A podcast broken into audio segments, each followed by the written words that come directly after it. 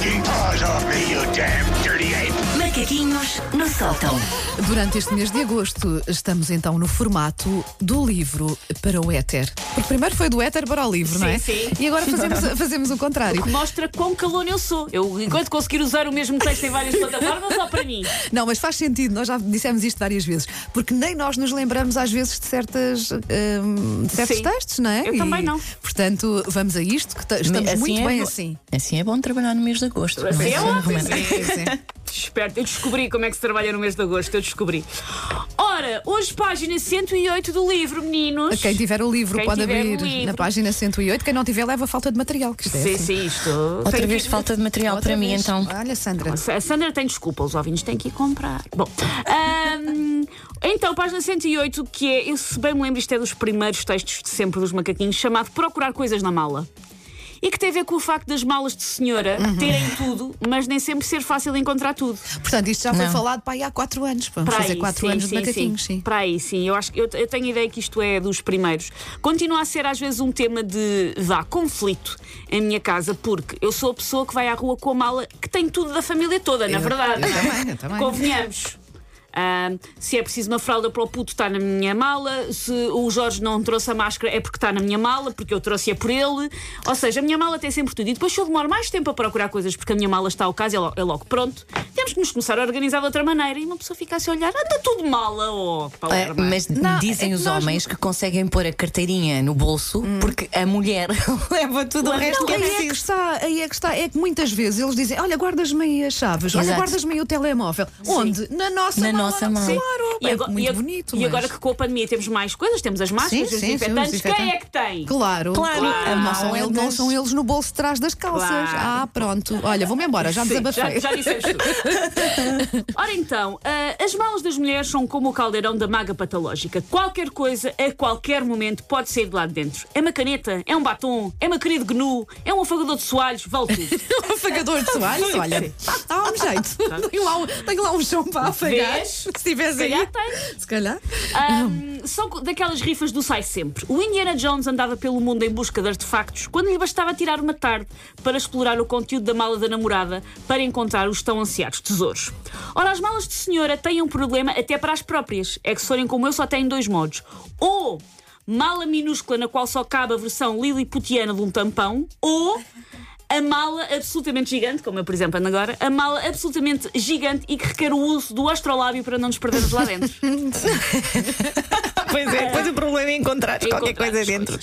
É, uma aliás, uma das regras mais conhecidas da física. Quanto maior a área disponível no interior de uma mala, mais coisas absolutamente essenciais e sem as quais não podemos sair de casa, vamos pôr lá dentro. Eu, quanto maior for a mala, mais coisas eu ponho lá dentro. É um spray refrescante. Susana? É curioso, porque ainda ontem, curioso trazer a história da mala hoje, porque ainda ontem eu tive que despejar. Sabem quando uma pessoa tem que despejar a mala Sim, toda sim, em cima sim, de uma sim, mesa? sim, sim. Porque estava à procura de uma coisa que precisava mesmo. Eu tinha quase a certeza que estava lá dentro e eu não conseguia encontrar. Eu às vezes até estava areia lá praia. dentro, Às mas vezes- só à segunda vez é que eu consegui. A sério, parecia que era um poço sem fundo. A quantidade de, de ataques cardíacos que nós temos a achar que perdemos, Perdemos coisas que não qualquer coisa, perdemos. sim, sim, Estão sim. lá Olha, já- numa das olha, bolsas. Olha, já das perdi. E bolsas. depois, exatamente, Sim, sim. encontras numa das bolsinhas. Ai, não, olha, vi tudo menos esta bolsinha, tem aqui um fresquinho. Que é a bolsinha dos. Ah, sério. Não sei. Ah, andar com uma mala grande é um convite a levar um casaco extra caso nos dê frio, uma lata grande de feijão frado caso nos dê fome e o pidé caso nos dê vontade de nos refrescarmos. Enquanto couber, está a valer. Ora, isso faz com que procurar coisas numa mala XXL seja particularmente difícil. E ainda por cima, exige não só complexidade técnica, como também alguns rituais que eu vou passar a enunciar. Primeiro, tudo começa com a pergunta: Olha, tens lanços de papel, uma aspirina, uma réplica da Guernica do Picasso? Tudo bem. A resposta é sempre: Acho que sim. Acho que sim. aham. Vocês sabem que têm, porque têm tudo, mas não se podem comprometer sem traçar azimutes, porque hum, pode ser difícil de encontrar.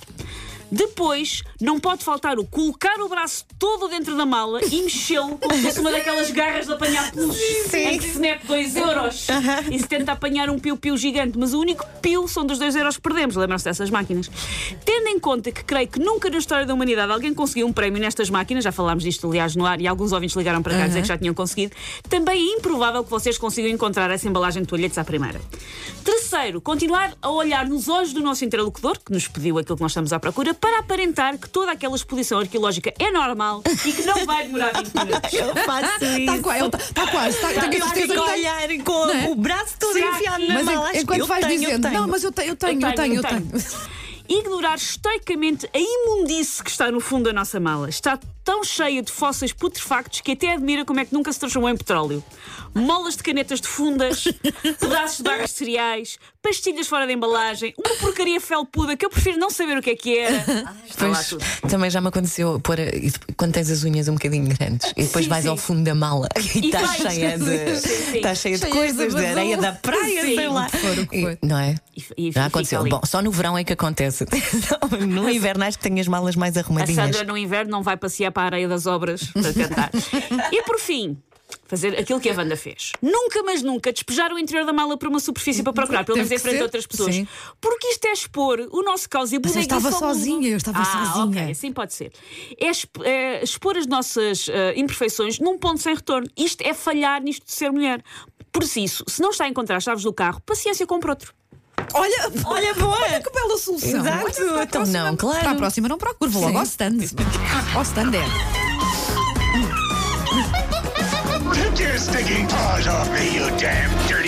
Macaquinhos no sótão.